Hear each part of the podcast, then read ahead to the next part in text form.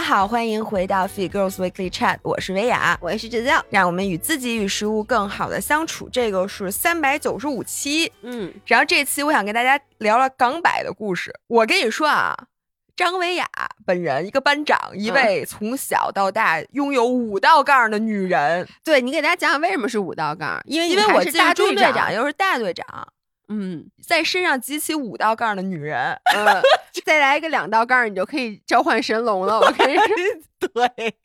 然后一个在周一举行升旗仪式会登上台的女人，嗯，这么一个从小就非常霸道的女人，所以你对站台如此执着，如此沉迷，也是因为你升旗你都要站在台上。对我得比别人高，先看见国旗。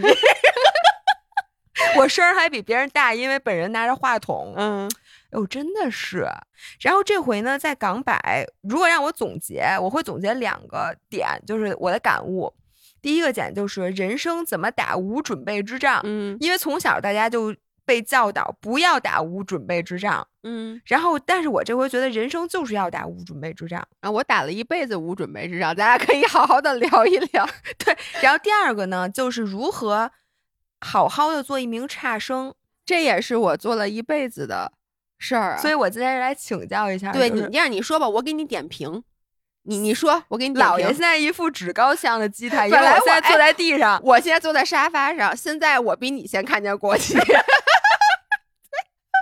让我先讲这个由头啊，是这样的，大家都知道我这个百公里这个梦想，其实已经延续了两年。嗯，然后我为什么有这个梦想，其实也特别奇葩。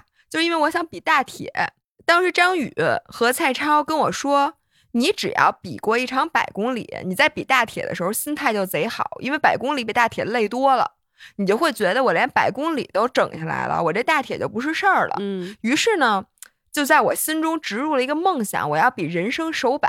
嗯，然后呢，又听说其实这是个骗局，就说港百是一个很容易的百公里。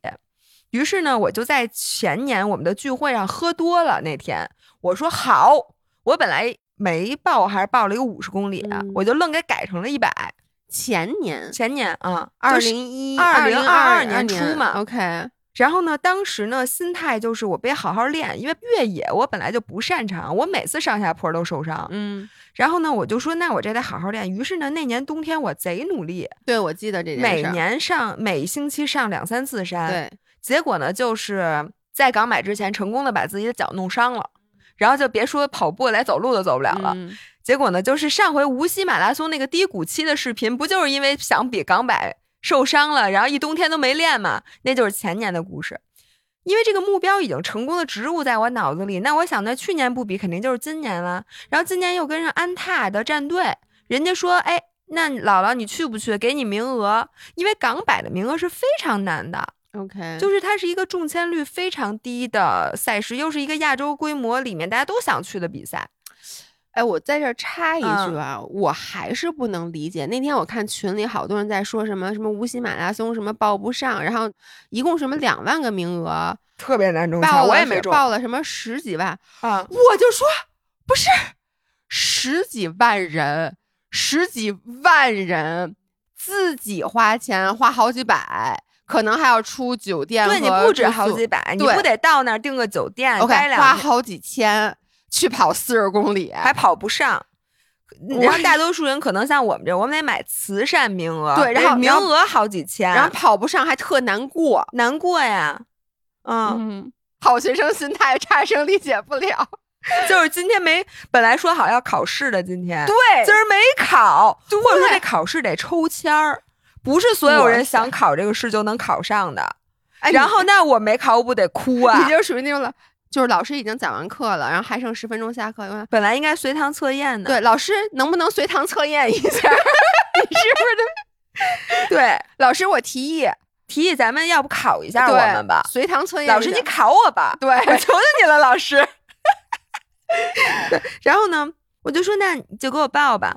但是呢，我本来是打算纽约马拉松之后，因为那是我今去年最后一个马拉松，跑完之后好好练钢板，因为还有十二月、一月俩月。嗯，你不还跑了上马吗？上马我也不是我目标了嘛就是无所谓嘛。嗯，结果牛马之后膝盖不又不行了吗？结果不又搬家吗？嗯，然后搬到那儿之后呢，就反正工作心思又看书又干这个，我看看书耽误了你跑港百，那当然了。看书听见没有？书你听告诉我，见了吗？看书和练越野这两件事能放一天吗？能啊，一边看书一边一边骑台子一边做数那学他是骑，台子，你给我从山上跑下去，你给我看个书，我你可以听书啊，对不对？你听你下回给我听一个好吗我跟书这件事儿就没有关系。？Me and 书，我们不熟。对，然后反正就一点儿都没练。嗯，我去年就是从受伤以后就没上过山，还真是一年。我记得曾经你真的每周跑两三次三峰，是不是也因为去了上海，它本身的这个没山。对我我去上海也是一十二月份的事，但我十二月之前也没练。我受伤以后就没练过因为我觉得我不适合越野。人家大夫都说了，说你路跑不会对你有什么伤害，你的脚不适合越野，因为我的足弓特别高高，又脚特别特别瘦。嗯，然后大多数的鞋，其实我都是穿完之后，我那脚在里就都不合适，没有我合适的鞋，人家说你就放弃越野吧。嗯我当时就好彻底放弃了。但是呢，我当时去港买之前，其实你知道吗？我是前一天晚上十点才把行李收拾的，嗯因为你知道我前前几天不是还不舒服嘛，嗯然后 HRV 特高，我现在也是，然后心率也高，然后就老觉得自己要病，我就一直在想，你说我一点儿都没练，嗯，而且我现在可不能伤。我如果再把膝盖整伤了，我这三月份这马拉松又没戏了，我就又来一遍，又来一遍，对我又低谷期，我人家说你有完没完呀？你出得来出不来呀？你是不是就跟我们这儿玩儿呢？是吧？就反正每次刚从低谷爬下来，没走两步，咣当又滚下去了。姥姥，你这玩滑梯的是吧你？你就不想出来？反正就是，我就想，那我可千万不能受伤。但是我这港百我去不去呢？嗯，然后后来我就想，可去可不去件事儿等于去。不是港百的赛道是非常非常美的，嗯因为它一路都是面朝大海，春暖花开，就麦里浩径三段，加上它那个湖边，非常美。我想，如果啊，我只有在准备好了的情况下才能去参加越野比赛，那我就告别越野比赛了。嗯但是如果不是一场比赛，你其实很难那么充分的去体验那赛道。就跟你如果不去 UTMB，你很难真的去那几座山峰把那个山都爬一遍。所以我说，那如果像我这种，我根本不适合越野啊。其实不适合越野，是我不适合竞速类的越野。嗯那我就以后就这类人生体验，我是不是就都错过了？我就在想，如果人生只能打有准备之仗的话，那人生打不了几个仗，就因为嗯你的优势赛道就那么一点儿，你大多数地方你都是不擅而且。你准备要花好长的时间。对呀、你一一年恨不得只能准备一个一件事儿或者两件事儿，因为你还要挣钱，嗯你不是说你没事儿干。那我今年只比大铁，那我就要错过港百。那明年我如果又想什么，我又错过港百。那过两年我都五十了，我就更比不了港百了，嗯，对吧？那我这次我想学习一下，就我想让这五十六公里的山路来告诉我，人生无准备的仗到底能不能打，怎么打。嗯于是呢，我就一意孤行，背上包我就去了香港。从领悟的时候，我就感觉到了深深的压力，就是跟我一起报港百的人，人家都是百公里组选手，并且大家都经过了比较充足的准备。像我和小曼一屋，嗯小曼是其实前年被我忽悠的，我跟她说人生一定要比一次百公里，所以她前年也没去。然后一般人生一定要干一件什么事儿，这这一般都是一个干过的人给没干之人的一个一个说辞。你这个不是我当时豪情万丈，主要喝多了，你知道吗？呃我说小曼，咱们人生一定要比一次百公里，不比百公里的人生是不完整的。嗯结果呢，他这次不但报了百公里，他报了大满贯。大满贯是什么意思呢？周四比一个三十三公里组，周五比一个五十六公里组，周六比一个一百零三公里。为什么？呀？不是我告诉你为什么，啊因为只比百公里报不上名，没有名额。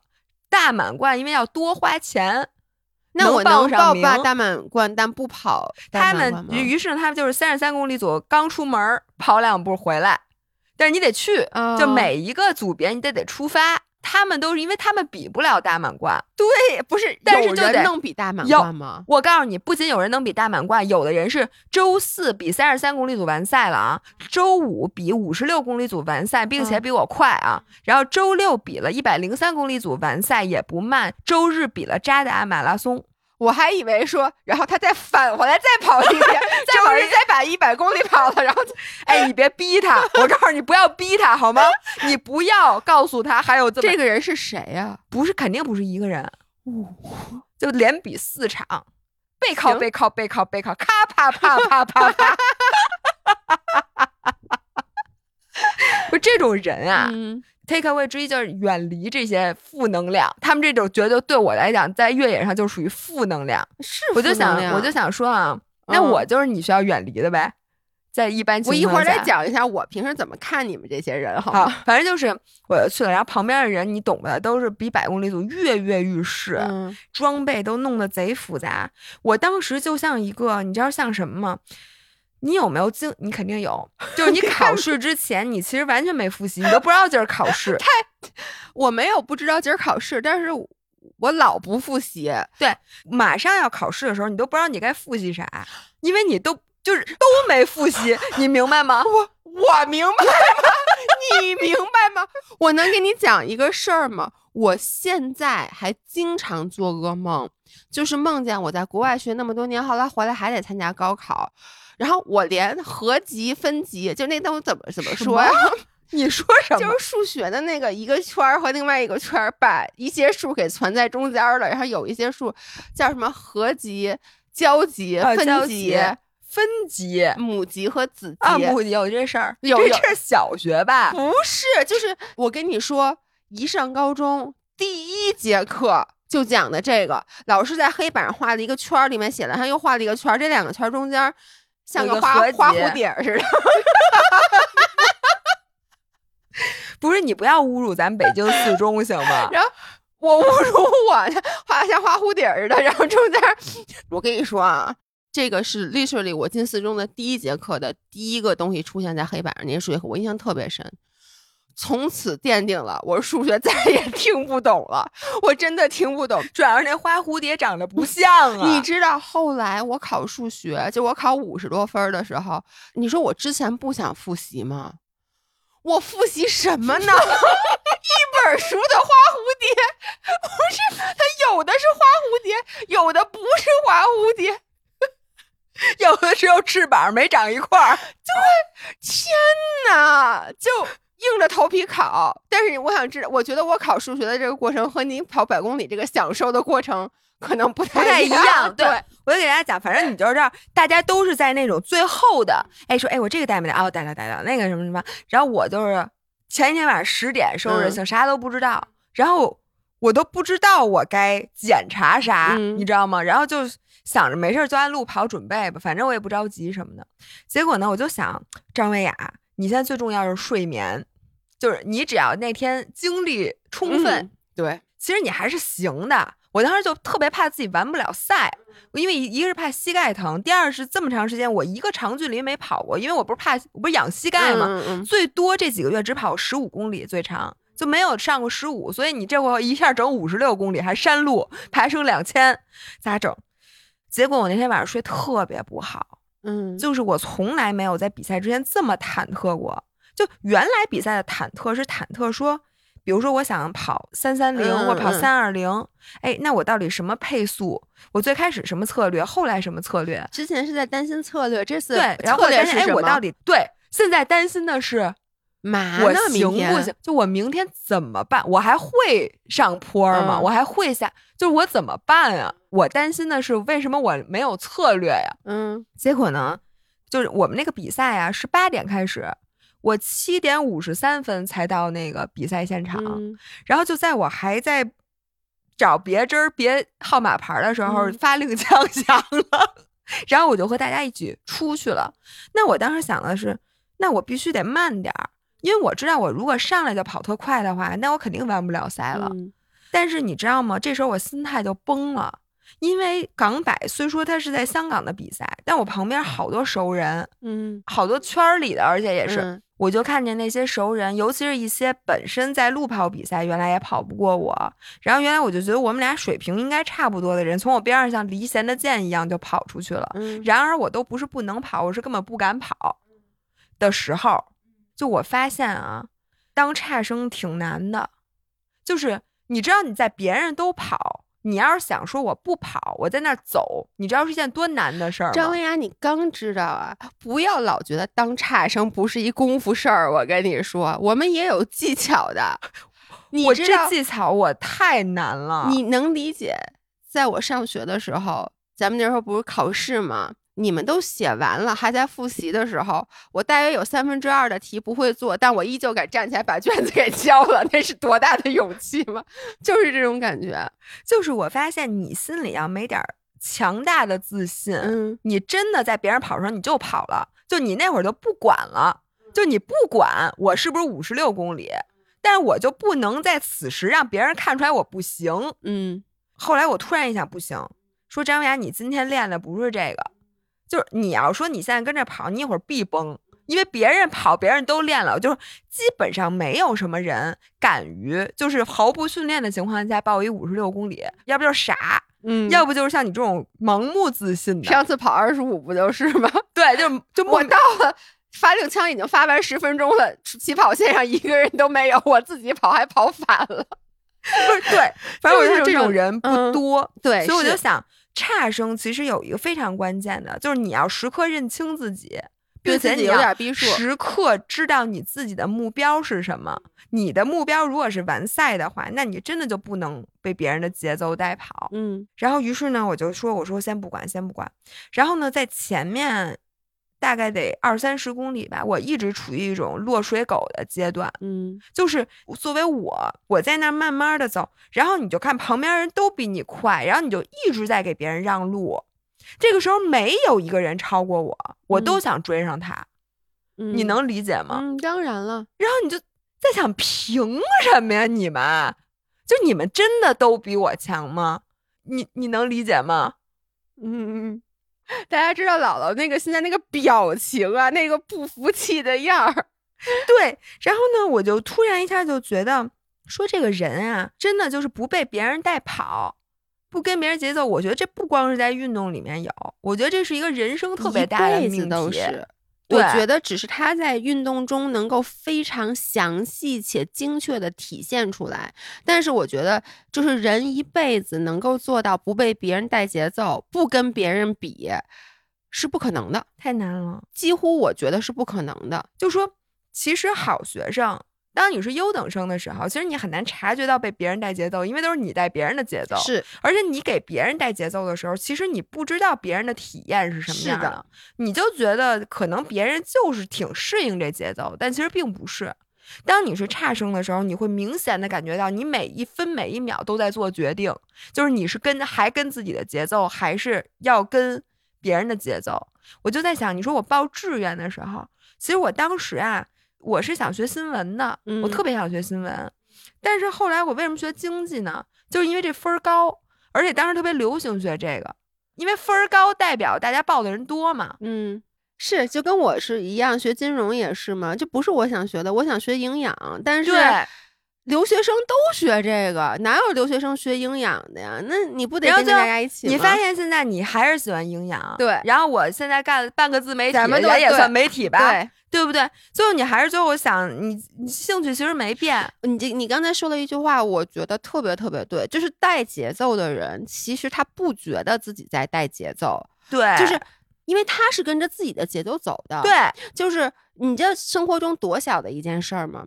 我跟老爷公出去，我老是会说：“我张涵，你呀慢点儿。”就是你能理解老爷公走路有时候，因为你看老爷公一米九的个儿，腿那么长，他他走特别快，我就经常跟他急，因为尤其比如出去旅游什么的，就是我在后面一眨眼他就没了，就走出去了那种的。嗯，然后他就回头说：“我走的不快呀。”对我走的很慢啊。他其实不是故意要带对他不是他不是故意的，说是要我要走快点什么之类的。他甚至很多时候他觉得他已经放慢脚步在等我了。嗯，但是对于我一个跟着节奏走的人，我很吃力。而一旦说实话，那个节奏哪怕只比你正常的步频快一点儿，你都会很累。对，没错没错。然后其实就后面的那个人，其实就像你说的这样就对了，要不然我就不跟你走了，要不然我就跟你说让你慢点。所以我觉得后边那个人其实像你说差生的技术活是更多的，嗯，因为好学生你跑快你就跑就完了，对吗？你最多就是坚持坚持，说你累的时候我接着用我现在这配速跑。差生可是时时刻刻都必须警惕。而且有的时候，那个目标会植入到你的心里。是的，现在你这目标可能并不是你最开始的目标，但是你被带着带着节奏，你就感觉自己好像是那节奏。因为张文雅，你一辈子都是好学生，所以你经常在给大家一个建议，包括你以前也经常跟我说，不要被别人影响，专注自己的目标什么之类的。我觉得这个其实就是你好学生心态，因为其实就有点站着说话不腰疼，就是因为你一辈子你在小的时候，你的学习成绩足够好。好，所以你可以设的目标就是我只跟自己比，嗯。但是你知道，对于一个差生来讲，因为我们从小被妈妈、家长就是去对比，说你看那谁谁谁考多少分，谁谁谁考多少分，哎，你怎么比不过人家？所以我觉得差生的心态就是从小你根深蒂固的，就是。处在一个被带节奏的生活中过程里，为什么我觉得像我也是，我很在乎别人对我的态度，别人对我的看法，或者很在乎和别人比。嗯，其实也是因为从小就习惯了，因为我无法去设立一个单独的目标。你说你可以设立，我这回要考年级第一，我这回要考年级第三，但是你应该不会设，我这回要考年级第四百九十七，对对不对？所以你就很难，对。所以我当时就觉得那心态，就我觉得我已经是心态大师了。就我觉得我很擅长专注于自己，嗯。但我发现你是 underdog 的时候，真的比你是那个。领先的时候，哪怕你不是最领先的，就是你算好的的时候，要难很多。是的，而且这个时候你真的挺难自信的。就算是像我这么一 个当然了，平时自信心爆棚的人，你知道我都有什么想法吗？我在走路不是经常给人让路吗？因为港版那路特窄，你如果走得慢，你就会堵住人家。所以我只要听见后面有歘歘歘那个，你就往边上，我就往边跑。然后呢，那个人就说 “excuse me” 什么的，就会过去。我都在想，你可是张维雅。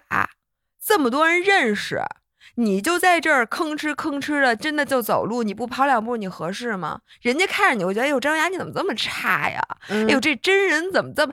这视频里看着挺厉害的呀，视频就跑二十秒，啊，这看这这怎么这样？这我都怕别人对我的完赛成绩指指点点。你说我平时是这人吗？我根本就不是那种。我在那一刻，对我就感觉自己特别 weak。嗯，你能理解那种脆弱，而且你没办法，嗯，而且你知道这时候如果有人跟你搭讪，他在你旁边走，你会不好意思，不是你不是是你没办法，因为你想快点也快不了，然后你想慢点，他比你开跟你一样慢，就你整个人处于一种被动的脆弱，你是一个心理上非常脆弱的状态。其实我觉得更多是一个被动的状态，就是比如说，你看你原来路跑什么的，你制定目标，我是带几个胶，我是用什么样的配速能达到我目标，你是非常主动的，就是一切是你来做决定，你根据你的决定和你自己的状态，你去调整你的行动。但是当你差到一定程度，也就是说，其实我觉得我的很多时候的状态是一个比较被动的状态，就是像我说，我我想不想把这东西学会，我想。但是因为我不知道如何入手，你想不想跑快？想跑快，但是因为我实在是太慢了，我很难设计一个目标。就是很多时候永远是被人赶。就为什么那个小的时候，我妈就会说说你别老人家推你一下你动一下，推你一下你动一下，你能不能自己就是有点主观能动性？这也是经常咱们现在会去说别人的。但是有时候我们有没有想到，他并非没有主观能动性，而是当你到了一定的。就是往后到一定的程度的时候，你没有一个方向，你就是失去了主动权，其实就很容易失去主动权。对。然后后来呢，我是有几个点，一个是我们突然就是爬到上山的时候，你其实就是好多那个树你看不见，嗯。然后到了山顶，你知道就多美吗？就是在山顶，然后右边就是一一个悬崖小山上下去，就是海，而且它是白沙滩，嗯，而且那天的天气就无特别好比晴朗。我给你发一张照，发了在发群里那张嗯照片儿，然后你就看那个一片蔚蓝的那种，我真的觉得 Fifty Shades of Blue。就是嗯各种深深浅浅的蓝，然后呢白沙滩，然后这边就是小山坡，然后阳光就照着，还有野花儿什么的。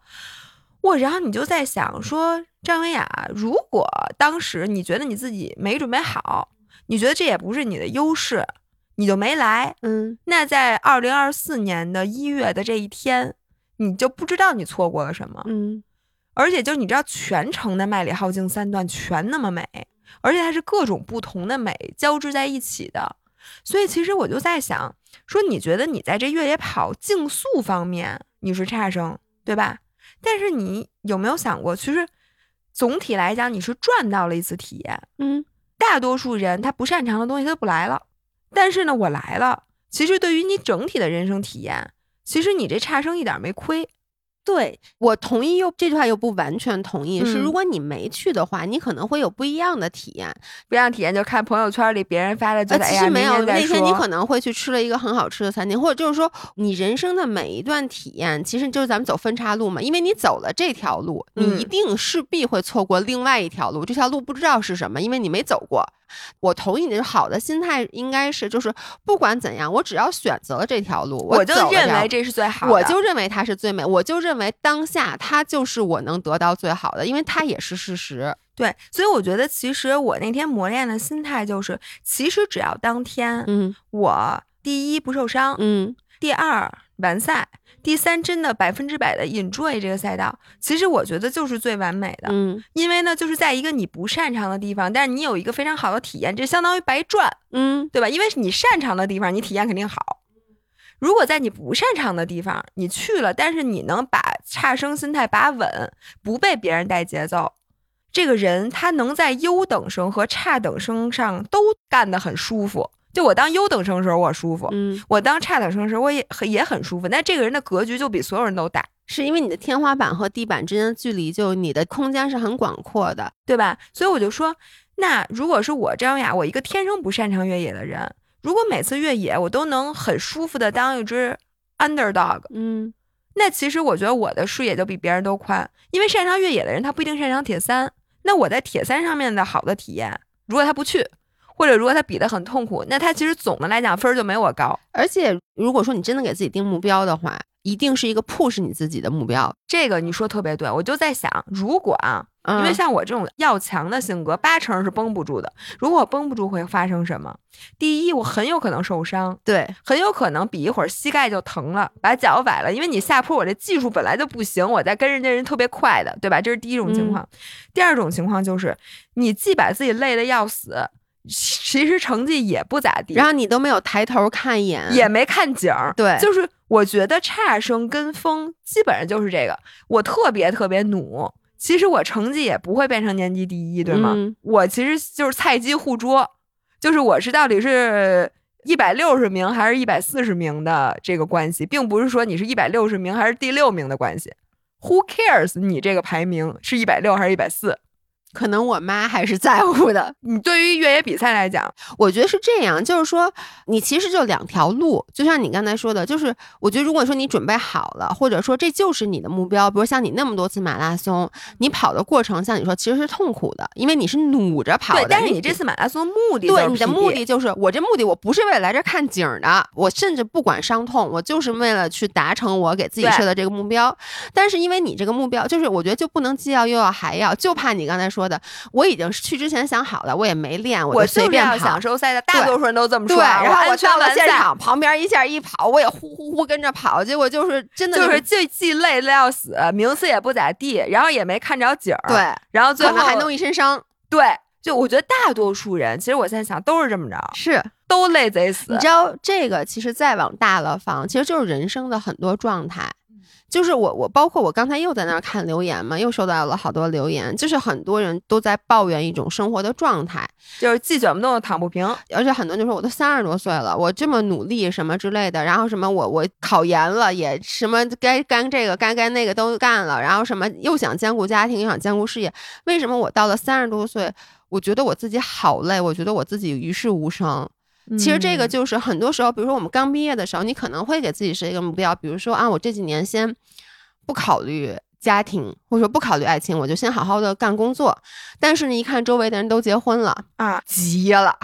不行，我这还是得那个结婚。尤其是你听到周围一些杂音，就说：“哎呀，你这个什么女生什么之类的，你还是什么得得结婚。”然后你就开始谈恋爱了，然后发现要把工作耽误。就看有的人那没谈恋爱的那人，对，挣着钱了。看一起入职的人，因为你这两年休了产假，然后结果你回来以后发现，当时一起入职的人，哎，人家升职了。啊，你又开始就说，哎呦，我不行，那我先别管家了，我赶紧跟着吭哧吭哧工作吧。然后过两年回去，又觉得家庭好像又没那么和睦了，因为没人照顾孩子，然后老人又开始跟你这抱怨，结果工作又一团糟。其实真的就是跟你跑港百是一个道理。一开始你有一个相对明确的目标，对，我就说我这个差生，我就要引做一赛道。对，但是你这时候看别人都跑，对，人家怎么就能结婚什么？人家怎么就能有工作？其实你看的是俩人。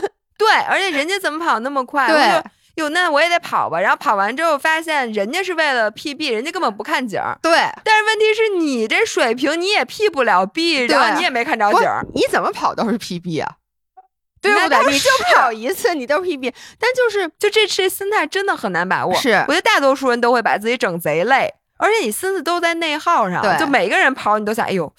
我是跑还是走啊？到底，因为你知道，就是你跑马拉松吧，你也就跑快点慢点儿。我这个就是在想，哎，我这登山杖是收起来跑呢，我还是给它拿着走呢？我还是走快点儿，我跑慢点儿，你知道吗？就是就是一路都在都在干这个。嗯，然后呢，后来还有一件事卷到我了，就是我这个比赛吧，说实话还挺顺利的。大家可以看一下我的 vlog，我的 vlog 里把我精髓的想法。整个港百的赛道就都拍进去，现在应该也发了。就是呢，我一边比赛，我这边就想，哎呀，张维亚，你这个越野你就这么放了吗？你可不可期啊？越野这多好玩啊！你看，你可以攒呃 r a 积分，攒石头，然后人家你看又比港百，比完港百，人家还有那个柴谷唐斯，比东海云顶，人家比 UTMB，然后这比清迈，多好玩！越野跑能比的多了。你说你怎么都没练练呢？就老怪自己。后来一想，张薇雅，你要干什么呀？工作你要卷，工作这几条赛道。播客什么视频直播一个不能落下吧，不能输。对，中国女人不能输，对吧？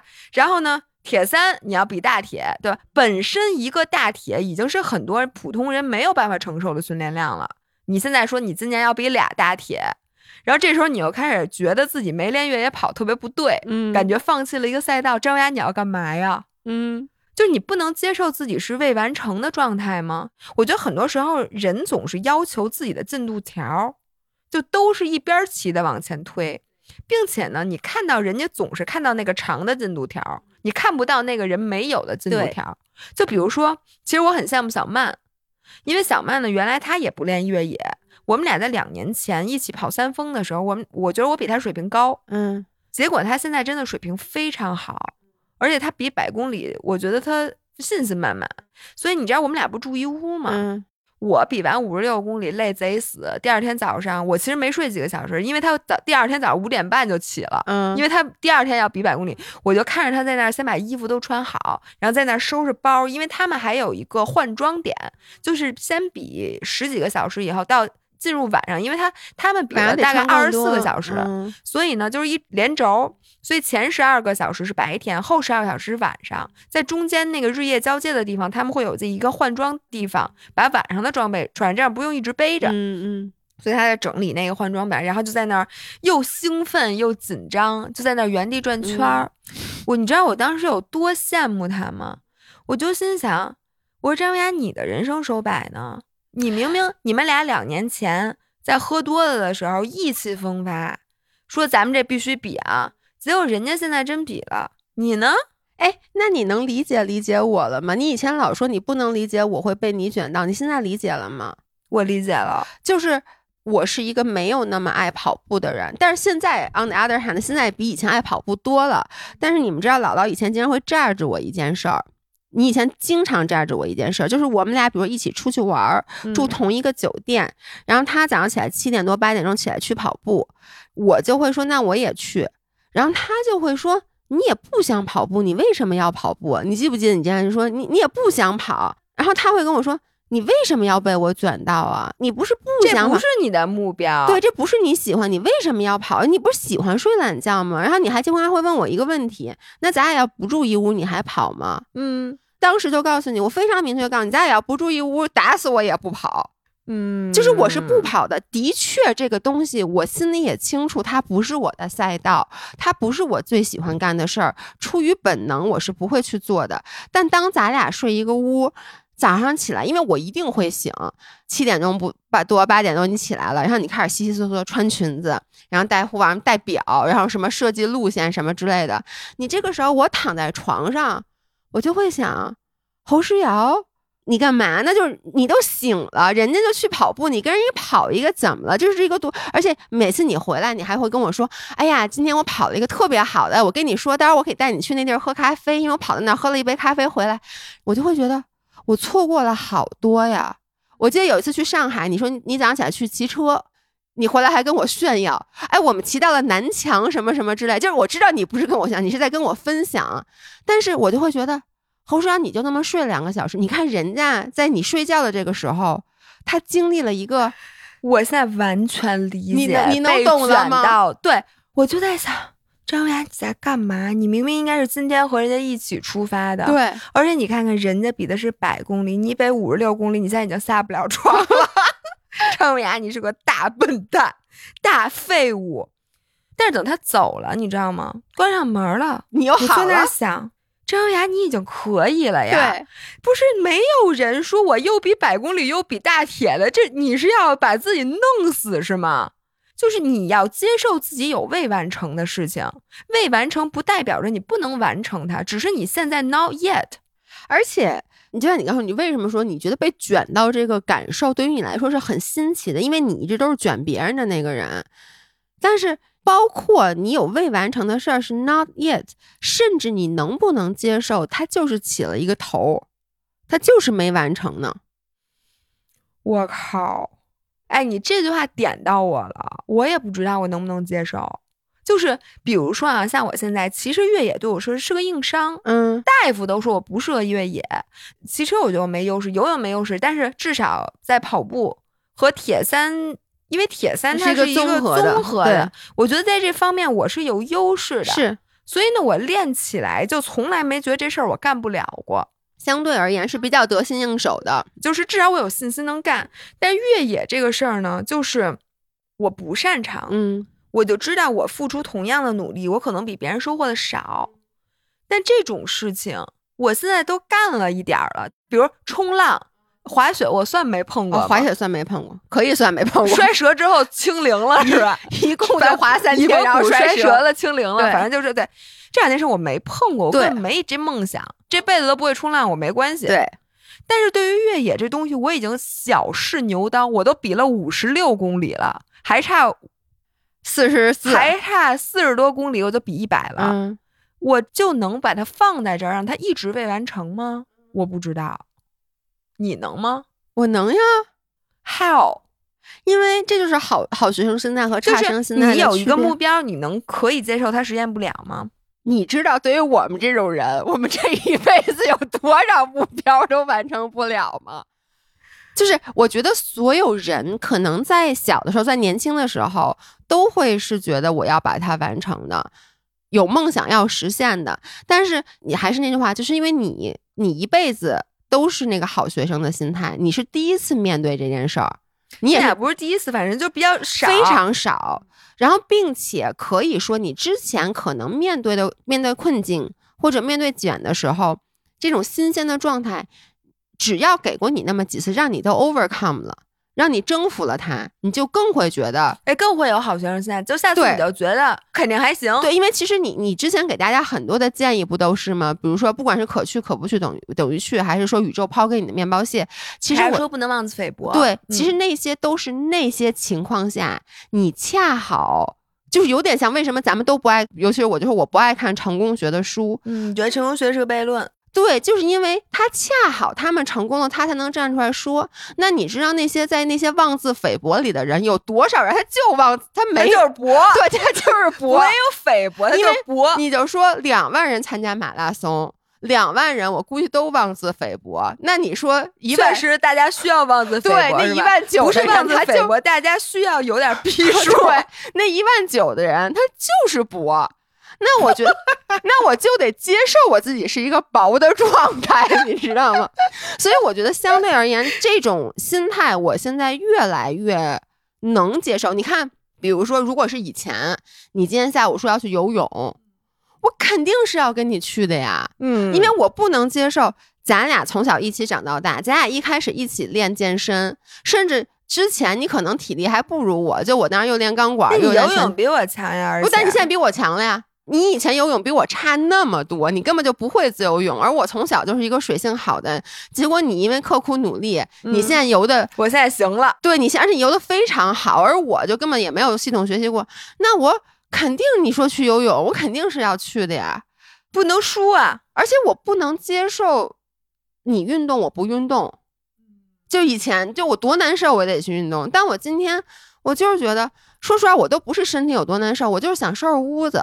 嗯，因为我家里太乱了，我买了一大堆东西搁在门外，我迫不及待的想要收拾收拾屋子，所以我就说，那我我就特别，我就跟你说我不去这件事儿。以前我是做不出来的，其实这就是一个，就是我现在不要被带节奏。我以前说白了，不管是早起跟你跑步也好，在很多时候你说，哎，你要不要，比如说去游泳啊什么之类的，就是我跟你去的时候，很多时候都是被带了节奏。嗯。那现在就尽量的不要，而且因为我又是一个特别容易提出提议的那个人，Q 流程咱们上期说了嘛，对对对，我老 Q 流程，所以就更容易带节奏。对，啊，今天其实翻翻来覆去想讲的是好生心态 versus 差生心态。对，这个差生心态，其实我觉得最重要的就是，当你真的不是那个拔尖的时候，你怎么能把自己给稳住，不被别人带节奏？对，包括姥姥，我想其实想引出的是什么？刚才在。我们俩录播课之前，姥姥在那看，他叹了口气，跟我说：“唉，不是说这些人都让我去录录 Notion 怎么用？说他们会用吗？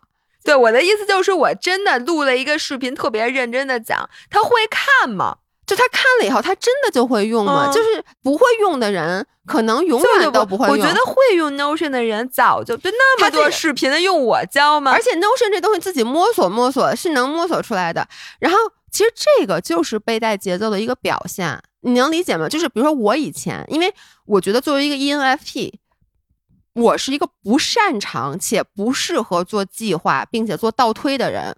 我就适合顺着走，但是 Notion 我也曾经也用过，什么子弹笔记我曾经也用过。为什么我会用这些东西？子弹笔记是因为一个是因为你，一个是因为我就之前刷视频嘛，那时候咱们那时候特别早嘛，就是看 YouTube，就净是教你怎么做计划的人，帮你提高效率的人，我就想说。那我得提高效率啊！我不能这么一天到晚就是那种浑浑浑噩噩的。包括为什么很多人就说看姥姥的视频就觉得自己看完就立刻想去下一个计划。我看那些视频当时也是的。为什么？因为我想要那个结果。我其实不是想要做计划，像我们 ENFP，其实做计划这件事儿对于我们来说能带来多好的，像你那种爽感，可能也有，但没有那么高。我是想变成姥姥，我想变成张薇娅，我想变成一个又自律又跑步，吃的又健康，长得又好看，身材又好，又自信的人。我看到了这个结果，而我觉得变成你的途径是通过做计划用 Notion。嗯，我觉得这么顺下来，所以这就是为什么被带节奏了。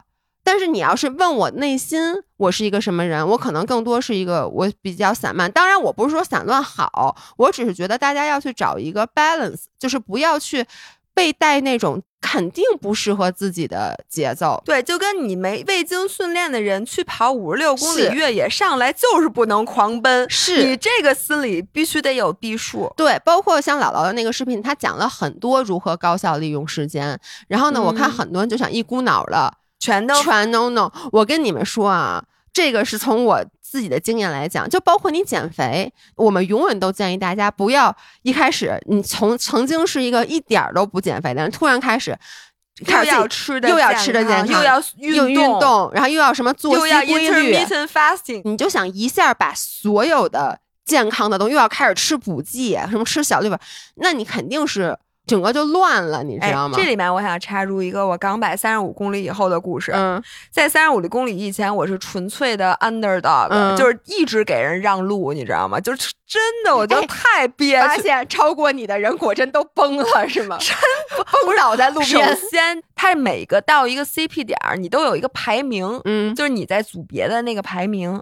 然后我的排名是线性上升，每过一个 CP 点，我的排名都上升。然而我其实的走路的速度没有任何变化，只是就是依次有各种各样的人都崩了。这些崩的人就是被人带节奏的人，就他们没这实力。是，但是呢，上来就是很难不跟别人一起跑。对，所以他就跟着跑跑跑，跑到那儿就退了，要不就退了，要不就伤了，要不就崩了。然后后三十五公里，我们就是一一直在超人。就是我发现大家那上坡，我就在想，刚才这些人不是很厉害吗？现在这坡我就毫无感觉的就上去了，为什么旁边有人就在把那呼哧带喘的？那个就是因为他们已经没有体力了，就他们被带节奏没有体力。且我跟你说啊，这是套餐，像我们这种容易被带节奏的人，比如说像。我举个例子，我跟着你一起开始做所有的计划，就是你你里面说的所有，看书我也开始跟你看一样的，然后呢，计划我也开始跟你做一样的。但其实这些每一样都东西对于我来说，其实都是没有不不适合，或者说我没有做好准备，我应该一样一样来的。一旦我崩了，就全崩，全盘皆崩，我会觉得我太失败了。嗯，就侯石瑶，你太失败了，你这么简单的事儿你都干不好，然后你反而会把之前甚至有原有的一些好不容易坚持的好习惯都给放弃掉。对，因为你就退赛了嘛，对，你白跑了。对，算了算了，就这么着吧，就然后回把鞋扔了，我再也不越野了。对，然后后来你知道我这次真的学到了，叫什么呢？我这次五十六公里，基本上是我，我首先从来没有一次脚一点问题没有，指甲也没事儿，也没有水泡，嗯，我的膝盖也没事儿，什么事儿没有，我的腿，你看我这两天是不是也没什么事儿？完全没事儿，我都不记得你刚刚跑完那个五十六公里。我告诉你，无痕完，知道什么叫无痕吗？就是我第二天骑俩小时自行车呢，因为我我的课表一点没耽误。哎，我你知道这就是什么？就是你跟别人说，你说我跑完了。别人都说你不可能跑了，就是你看哥哥说的，我蹲腿呢，跑完跑完半马，我蹲腿呢。对对，而且我的奖牌跟人家跑，比如我我当时要努一把，我肯定下不了地了，因为叫我这种训练量。然后呢，我的指甲肯定黑的，脚底都是泡，我的奖牌还长那样，谁知道我的名次？我问你们，谁知道？除非你跑，除非我跑第一，对，除非你站台，奖牌长一模一样，但是我比他们多好多照片。嗯，因为呢，我一路一会儿停下来，哎。咔哧一张，一会儿哎再这样这样，咱就全程录 vlog。然后呢，我每一个 CP 点认真吃大杏干，喝阿华田。然后我就觉得，哎，我觉得这个好好啊。嗯，而且人家说一般人啊，人都问你，哎，你比过什么？我告诉我比过钢百五十六公里。人家其实已经觉得你挺厉害，而且人家很少人会问，哎，你第几啊？对，你第几啊？我就说你怎么说话呢？反正我就觉得，哎。我这不是很好吗？而且你知道吗？让我整个体验非常好。我从来没有比赛比这么舒服过，因为一般你都是挺累的，吭哧吭哧，呼哧带喘。当然了，那种累，当你状态好，你追求成绩的时候，那个你看到排名之后，你觉得一切都值得。你完成了自己的目标嘛？这是另外一种开心。但这个其实我也完美完成了目标，因为我的目标就是第一享受赛道，第二别受伤。就是你别耽误你你真正的目标的事儿，所以我觉得也做到了。然后这种开心，我觉得真的是那种差生的开心，就是我摸到我的奖牌，我有种做贼的感觉，觉得哎，我这奖牌跟他们跑得快人长一样。对啊，没有人知道，就跟我们那次跑岳山向海，朱桥没跑，但最后发了他一块老司机奖牌，那奖牌比我们所有人奖牌都好看，跟所有人都不一样，然后他特爽。对，但是他自己拍视频，让别人都问为什么朱桥的奖牌长那么好看，跟你们的都不一样。就完全哎，那我最后来讲我这次就是其实收拾屋子的故事，其实就是一个差生心态被带节奏了。嗯，我那个小屋，就大家可能都不知道我有一书房，就我有一小屋。然后呢，最开始呢，它是一书房，我有一书架，上放了好多书，有一书桌，上面放了一个巨大的显示屏，我想在里面好好的工作。这个人，你自你是不是就没有在书桌上工作过？呃，就是最开始搬进来的时候，有过那么一两，真的，我觉得屈指可数，五个手指头。老爷是喜欢在沙发上，对我喜欢或者躺在懒人沙发上抱着电脑，包括就是我知道这样姿势也不好，我经常低着头，但是是我喜欢的工作状态。我坐在那儿，我其实写不出东西来。然后那屋就没怎么用过，后来就是比如品牌给的 seeding 啊，各种买的东西啊，就是跟仓库似的，跟仓库就往里面好多什么雪鞋、雪板儿，哎呀，就乱的不行。然后姥姥现在经常，因为姥姥搬去上海了嘛，她每次来北京其实是要住在我们家的，我就老想把那屋给她腾出来。这事儿我说好久了，我说我想给她好好弄一下，但我就一直没干。然后呢，两件事刺激了我，被带了节奏。第一是我去了上海，去了姥姥的新家，你们能理解她一个新家，她什么都没有，嗯，倍儿干净，倍儿干净。我跟你说，任何面儿上没有物体，对，面儿都是平的。然后呢，没有角落里堆满了箱子呀，乱七八糟的。我我是，而且我这人本来就有病，嗯，我的餐巾纸是不能放桌上的。我跟你们说，我去他们家，我要找餐巾纸，他给我从抽屉里拿出来，他不能接受这个，因为那餐巾纸不好看。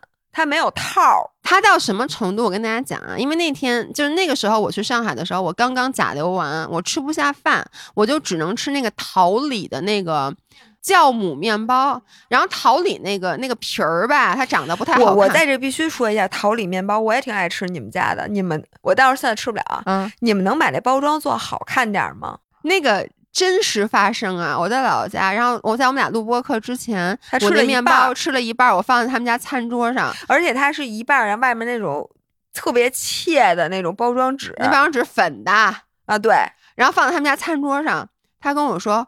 不行，我受不了。不是我说你这面包你能吃了？对他原话是：你现在给我吃了，要不然我扔了。你不能 放桌子上，要不然我就拿一盘子把那纸扔了，把那面包放盘子里，这样可以放桌子上。反正我有病，我知道我有病。你知道，就包括昨天晚上直播的时候，他穿一红毛衣，他穿一大蓝雪服，因为我刚给大家讲完，戴黄帽子，后面是一绿盒子，我简直都快疯了。然后我们俩最后在那儿就是那个返场的时候，他真的他说我不能接受你在镜头，我说你推你出去。然后你知道吗？我在洗手间，我现在买那化妆品，我必须得挑瓶子。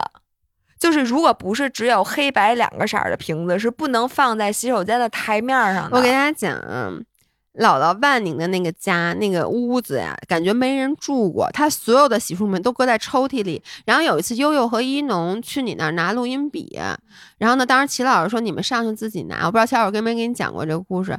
他们下来以后说，姥姥怎么这么卷？因为本来你就卷，大家很难受了。他俩说。他怎么连收拾屋子这件事儿都要卷我们？因为我在房间就看不出有人任何人类我跟大家讲，就他的那个床铺的一丝不整。然后你们去过民宿吗？就那种特别干净的民宿。就感觉这是一个民宿，已经准备好了接待下一位客人入住。那个洗手间那个水台子上锃亮，然后没有任何一个东西搁在台面上。有祖马龙的祖马龙的洗手液和润肤乳。对，只有因为它的瓶子是透明的，我可以把它放，而且是祖马龙很好看。对，可以放在那儿。其他的东西，所以我说像酒店嘛。对，洗脸巾必须要搁在壁挂。嗯，而得放在一个盒子里面，不能像我们家而且洗脸巾的包装不能是彩色的。哎，那我之前用那种大切粉的那个，哎呦。你的手表没有听明白你的意思，请你再说一遍。就是我之前放在那个就那种粉色的那种，我会把那个纸从里边拿出来，把它塞到盒子里，再挂到墙上。反正我有病，你就接着说吧。其实，其实我觉得这是好的啊。不不不不不，这也不好。哎，我。这是很少的，就跟跑步被卷到不一样。因为我本身也喜欢收拾东西，我是那种正向的被卷到了。我觉得，而且我觉得姥姥在那个屋子里的生活状态特别好。对，姥爷就说你这个哦，好，我必须现在回去就要收拾屋子。然后回来以后，我我首先好久没回来，家里堆满了 C 定的东西。我当天下午又去了悠悠他们家暖房，悠悠刚搬了新家，也被卷到了。哇塞，太好了，是他们家那家弄特好。主要是你想，你搬的新家完全是他装修了半年，每一个东西都是自己精心设计的，从一个门到一个摆件，到隐藏在杂志架后面的厕所。我因为你知道。悠悠，我我老觉得他是一个乱的人呢。他他们家简直一尘不染，而且就干干净净，跟你们家一模一样。台面上没有东西，只有好看的水果水晶碗，然后那种的。我回到家里，我就说不行，我必须要收拾。但我当时马上不就要去日本了吗？第二天就要去日本了，但我想不行，我今天必须开始收拾，我必须要收拾。然后我就对着我那个仓库，我当时就叉腰站在门口，我就想到了一件事儿。我说侯生，你要是你要，因为你明天就去日本了，你这个肯定是今天晚上收拾不了。但是如果说你从日本回来，你你过两天要去万宁了，你磨磨唧唧的，你永远收拾不好。所以我做了一个倒推题，听着啊，我先在网上，就是因为我想把书架和书桌都卖掉，嗯，我书架和书桌原封不动的摆在那儿的时候，我现在网上下单了一面装备墙定做的，我量好了发过去。装备墙到了的时候，就是我从日本回来，就是我估计门外现在就已经到了装备墙。就是说我做了一个倒推题，是我从日本回来的三天之后，装备墙就到了。那个时候，我必须得把我的书架和书桌弄走，弄走，把书架上所有的东西都拿下来，把这个屋里所有的 C 定的盒子都拆了，所有的东西都要收拾了，所有的衣服也都要收拾，因为当时那屋里那装备墙也进不去，装备墙进不去。这是一个倒退题，我为了倒逼自己一把，结果我定了，我就去日本了。然后回来以后看装备墙还有四天到，然后我看着我那个屋子，我就说，我怎么弄啊？我这还得去崇礼拍牛奶呢，我这没有时间弄，我可怎么办啊？于是上周五我就撅着屁股在家里收拾了一整天。你看的这这这全是我收拾的，我腰都直不起来了。然后我当时。给琳琳打了一个电话，我当时哭，因为当时你在跑钢板，我真的哭了。你知道为什么吗？我想收拾一下抽屉，我三个抽屉拉开，满满的，就堆满了，又是发票，又是纸巾，一块钱、两毛钱，然后呢？张涵的从二零零四年开始就有了各种的叫什么那个名片，咱们之前的合同做起，还有咱俩各种之前复印的什么身份证正反面，然后又拿拿来当草稿纸，我都没扔过。那抽屉一打开，抽屉都吐了。你只想把抽屉关上，我当时想，我可怎么办呢？而时间紧迫呀，我就是在想，你为什么不先收拾好了，你再去钉装备墙呢？为什么呢？因为我着急呀，被带节奏了。因为我当时看到你就想，我甚至就想一一一个响指，他就都弄好了。对，因为其实这件事儿没有那么着急。嗯，但是我就现被你看完你的家，我现在立刻马上我就要收拾我的屋子，我又不能接受。我如果把收拾好了，那装备墙今天不到，对，所以我先把它定上。我觉得我订上以后我就有时间收拾，但其实我心里明知我没有时间收拾，所以我这两天真的我就我什么事儿都没干，除了去崇礼滑了一天雪，我一直在屋里收拾东西。而且你知道那天悠悠来到我们家，看到我屋这样，他他默默说了一句话，他说有一句话我不知道当讲不当讲，我说你说，他说你不是收拾这一个屋子的事儿，你为了收拾这个屋子，你所有的东西都要收拾。没错，你发现了吗？永远收拾一个屋子，它不是一个屋子的事儿。因为你总有一些东西要放到另一个屋子里，然后你那个屋子的逻辑，对，而且那个你整个放东西的逻辑得重新改。是，然后你发现这收拾放到哪儿，发现那抽屉也没地儿了。那抽屉为什么没地儿了？把那抽屉也打开，对，把那抽屉也收拾了。然后你就会发现它像病毒一样，像撅着屁股一样。然后我就想，我收拾上，我说那我把收洗手间也收拾了吧。然后又撅着屁股在洗手间收拾。然后你会发现，所有屋子都收拾一半儿。你收拾到一半的时候，你会发现你有好多东西没地儿放，但也不能扔。那不然我还是把它们都放在包里，再塞到 比如床底下，或者塞到这个这个储物柜的后面。其实你心里知道，塞到储物柜后面的东西，就你再也不会用。所有你收到箱子里的东西，再也不会拿出来。你知道我每年会把它忘掉。我上面有四大箱衣服，都是我当时换季时候都是冬天的衣服。那可是这个冬天都快过完了。对我那个些衣服，他们是谁呢？对。但是我也不想把它们拿下来。对呀，你把它拿下来放哪？拿下来 mass 一遍，觉得还有可能穿，再把它 mass 换个方法叠一下，再放上去，太可怕了。所以我就觉得以后，我当时给林打电话，我就说，我说我以后再也不做倒推题了，因为我觉得你是属于，嗯，其实你看你上回回北京来搬家，你效率非常高，嗯。就因为你一直就是一个效率非常高的人，因为我一直都收拾屋子，我就没有攒过零四年到现在所有的发票，你明白吗？没攒过，对我都不知道，你知道吗？咱俩的身份证，还有我之前老的身份证上面一沓儿，当时咱俩复印的，然后但是后也没法用了，因为后面都被我写字儿了，而且。我能说侯世阳，你不会以后老了有捡食症吧？我发现你是一个不扔东西的人，我还不扔东西，我很扔东西。你没看张琳呢？还有你妈，对我觉得是这样，我妈是最差的。我让张琳比我差，因为你知道吗？我那天拿去给一些咱们给咱们的 CD，我拿去给张琳，张琳把盒都留着了。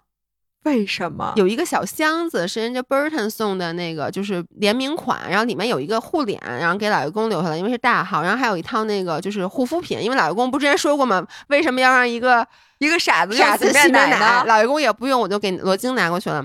那是放在一个小箱子里面。我说你把这东西抠出来，把这个盒扔了。他说小福豆正好没有小箱子。